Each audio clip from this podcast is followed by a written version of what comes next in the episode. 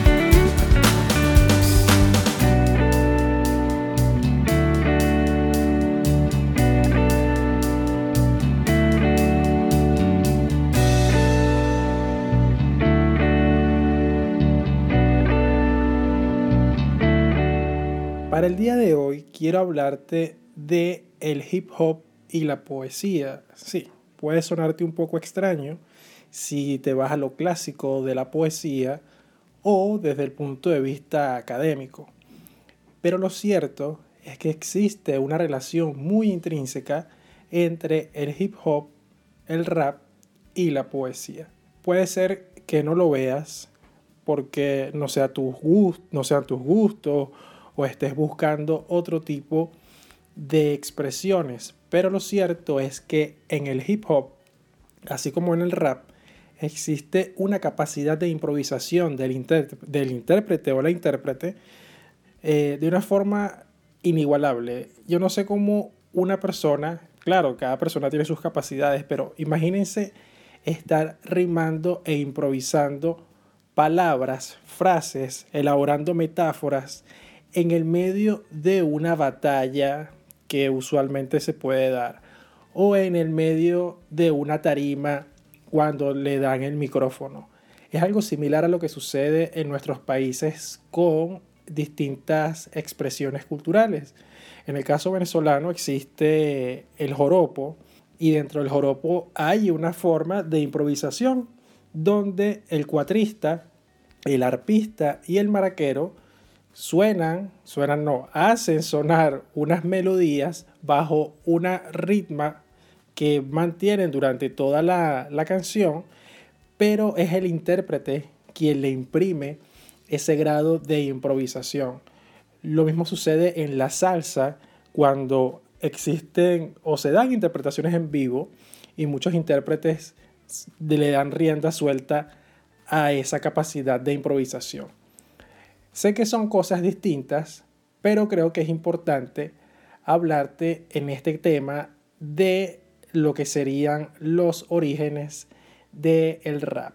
El rap es un tipo de poesía lírica. Para entenderlo hay que explicar la diferencia entre hip hop y rap, adentrándonos un poco en su origen. El hip hop es una cultura, es una subcultura, mejor dicho, nacida en el sur del Bronx, en Nueva York, aproximadamente en los años 70, por todos clasificados como el lugar más peligroso y desamparado del primer mundo en esa época. después de un éxodo masivo de judíos, irlandeses e italianos a mediados de esa fecha que te comenté, de la fecha de los 70, por la construcción de la autopista de Cross Bronx Expressway, hecha para conectar New Jersey y Manhattan. El Bronx se pobló de latinos y afroamericanos. 600.000 empleos de la industria manufacturera emigraron junto a los antiguos residentes de Bouron y los pocos jóvenes blancos que quedaron formaron pandillas para defender sus barrios. El resultado fue desastroso. El ingreso per cápita del Bronx bajó a 2.430 dólares en los 70, la mitad del de la ciudad de Nueva York y 40% del promedio a nivel nacional el índice oficial de desempleo juvenil era del 60%. Activistas de la época denunciaban que era un 80% en la mayoría de los barrios, lo que permitió que el mapa del Bronx quedara seccionado por pandillas callejeras que reclamaban un territorio como suyo, de acuerdo a los colores que portaban. A principios de la década existían alrededor de 100.000 pandillas en el Bronx y 11.000 pandilleros. La práctica de incendiar edificios para después reclamar el dinero del seguro era la rutina. Una estafa en la que participaban los dueños de las, de las multifamiliares, la policía y las aseguradoras. A finales de la década, el sur del Bronx había perdido calcinadas más de 43.000 unidades habitacionales. Esto entre 1973 y 1977. 30.000 incendios fueron provocados, el equivalente a cuatro manzanas por semana. Un ejército de junkies, indigentes, prostitutas, gángsters y demás fauna se apoderó de los desechos. La policía no circulaba por la mayoría de los barrios. La política pública que implementó el ayuntamiento de la ciudad de Nueva York en relación con este espectacular montón de ruinas fue de abandono sistemático. Con este desolado paisaje de fondo, un conjunto de adolescentes afroamericanos, afrocaribeños y latinos, invisibles ante la sociedad, crearon un circuito de fiestas clandestinas en calles y parques, donde sentaron las bases para lo que hoy sería conocido como hip hop, un modo de adquirir validez social, expresarse a uno mismo, generar un diálogo con la realidad y formar una identidad propia. Para jóvenes carentes de oportunidades en una gran ciudad, esta dimensión sociológica del hip hop se replicó posteriormente en infinidad de circunstancias paralelas alrededor del mundo. Originalmente el hip hop era un conjunto de cuatro disciplinas artísticas englobadas bajo el nombre de África Bambata en algún momento en los años 70. Así son la música o el DJing, que es el arte de mezclar discos en una tornamesa y manipularlos utilizando las técnicas del mixing, beat jungle y el scratch. La danza o el b-boying o el breakdance, cuya característica principal es el uso del suelo y ser una sublimación de la riña callejera. La poesía o rap o MIC el arte de decir rimas a un ritmo específico en la voz y cuyo fin es acompañar a la música y la pintura, el graffiti, el arte vandálico de decorar el espacio público con fines y capital privados. El hip hop dejó de ser un conjunto de estas cuatro partes a partir del año 1979, cuando la disquera Sugar Hill Records lanzó el primer sencillo comercial Rapper's Delight, debut y casi despedida de un grupo creado ex profeso para la canción, Sugar Hill Gang, y con el cual obtuvieron un éxito inmediato y perenne. De ser una subcultura con prácticas y códigos cerrados, pasó a ser un producto portátil que servía como palanca para cientos de productos más, hasta convertirse en la mayor potencia económica de la industria musical estadounidense y posteriormente en una estética dominante dentro del nuevo paradigma de cultura global. Es a partir de 1979 cuando las cuatro artes del hip hop no volverían a entenderse como un todo y cada una tendría su propia evolución, siendo el rap la más extendida e importante de todas, al grado de convertirse en sinónimo de hip hop. El rap comenzó siendo la voz de esta flamante subcultura, en el sentido más literal. La analogía lingüística y retórica de los movimientos hiperactivos de un nuevo baile salvaje, de las impresionantes piezas pintadas en los vagones del metro y de las mezclas musicales que descubrieron los DJs en sus tornamesas. La característica esencial del hip hop como estética es el reciclamiento de viejos medios para la creación de un nuevo lenguaje, utilizando el concepto de estilo como eje de su fortaleza creativa. Nos encontramos ante una de las cumbres supremas de la postmodernidad. Los DJs surgieron porque los instrumentos musicales eran demasiado caros. El impulso expresivo era tan demandante que obligó a un grupo de adolescentes a tratar las tornamesas como sustituto y competir entre ellos en busca del mejor estilo. Lo dotó de plenitud artística, mejor dicho. Este cruce entre tecnología, reciclaje, creatividad y competencia ha hecho del hip hop una herramienta de comunicación increíblemente flexible que le ha permitido adaptarse a cualquier mensaje. Por eso ha sido tan fácil convertir todos los elementos asociados a la cultura del hip hop en un producto. Pero también esto ha ocasionado que sea el vehículo para repensar las identidades urbanas a nivel local y un agente de cambio a escala global. Por último, y de nuevo por el pop, a lo largo de los años, ambos vocablos, rap y hip hop, terminaron por ser intercambiables, adquiriendo cada uno un énfasis particular dependiendo del contexto.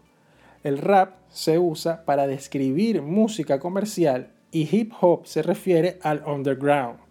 Entonces el rap sugiere un estilo particular, inclinado a lo soez y altisonante como gasta rap. Y el hip hop, en cambio, es una aproximación social y políticamente consciente. En este quisquilloso marco conceptual debemos repensar el rap como poesía, por su propia naturaleza. La poesía rapera depende del soporte musical, la sinergia entre beats dando la pauta y un ingenioso discurso oral con una marcada cadencia. Es orgánicamente seductora al oído humano y reconecta a nuestro mundo de alta velocidad y tecnología con anteriores tradiciones poéticas que iban acompañadas de la música. Las y los MCs es el nombre correcto para referirse al que rapea, el cual significa maestro de ceremonias y se pronuncia MC en inglés, utilizan el discurso como un instrumento musical, descubriendo a cada instante nuevas cualidades sónicas del ritmo y la rima y haciendo un uso sofisticado de figuras retóricas y de la narración de historias como elemento central de su técnica, además de poner un énfasis en el espíritu de competencia alguna vez central en la poesía lírica. La acción de rapear ha estado presente desde su formación en la cultura afroamericana y la tradición del rap moderno tiene múltiples y distintos antecedentes. El complejo y diverso aparato de composiciones poéticas y juegos verbales vernáculos de la cultura afroamericana incluye bots, que son coplas de autoglorificación, dozen, que es el tradicional juego de insultos cuya derivación más famosa es el intercambio de insultos a la madre. Treats, que es un juego de amenazas, la práctica del signaging, estrategias verbales de indirección donde se explota el vacío entre los sentidos denotativo y connotativo de las palabras, canciones de cunas y juegos infantiles, coplas para jugar un doble dodge, es decir, saltar la cuerda por parejas y chistes invectivas, refranes y cuentos que se han transmitido de padres a hijos.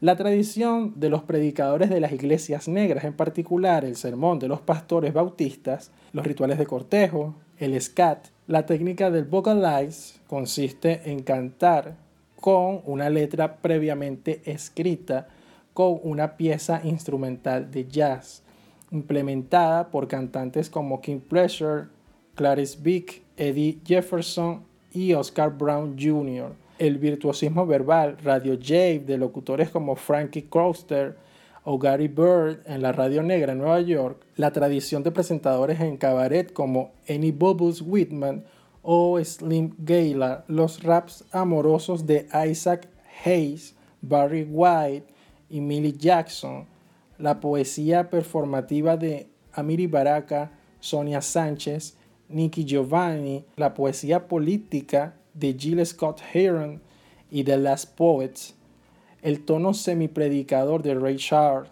James Brown, George Clinton, en muchas de sus grabaciones.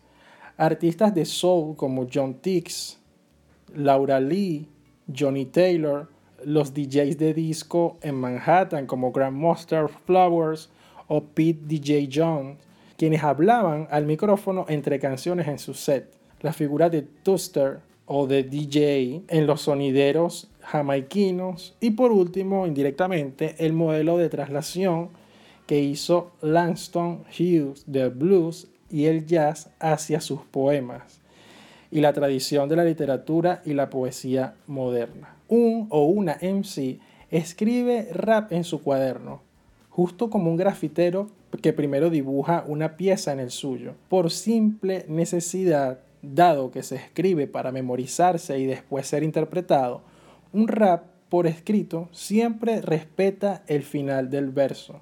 Su medida estándar es de 16 versos, equivalentes a 16 barras musicales, lo que dura una estrofa dentro de la estructura de la canción pop.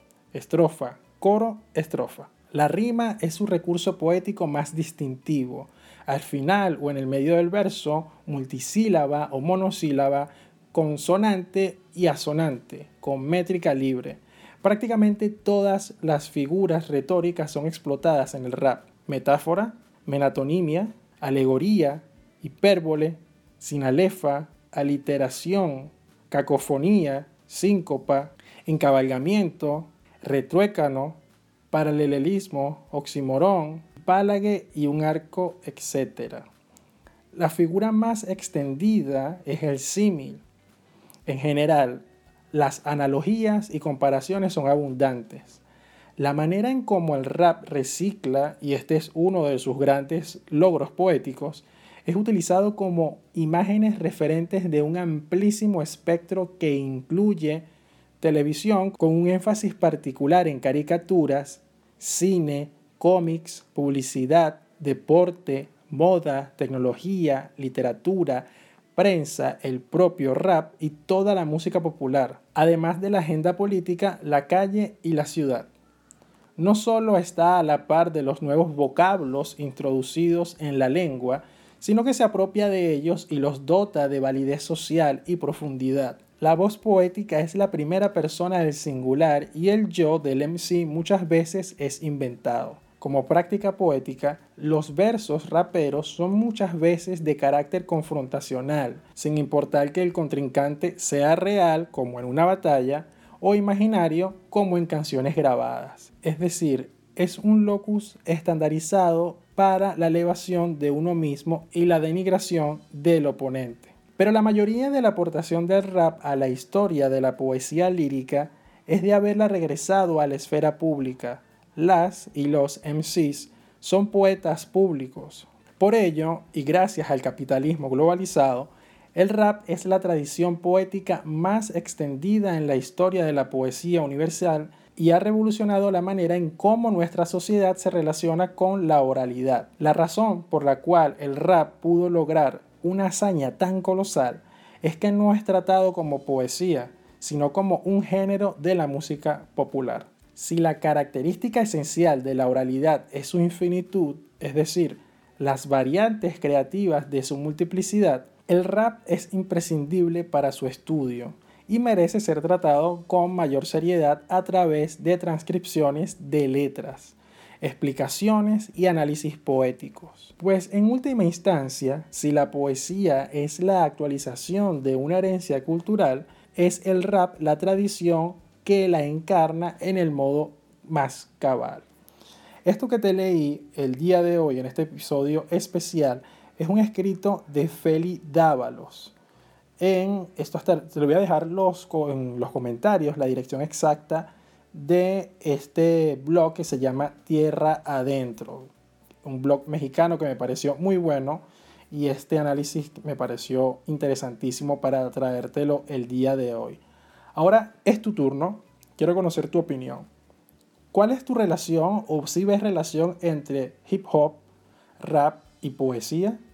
Déjamelo saber en los comentarios, voy a estar leyéndote en las distintas plataformas que tú selecciones para eso, pero de forma inmediata puedo responderte vía Instagram arroba santix-bajo, esa es mi cuenta personal.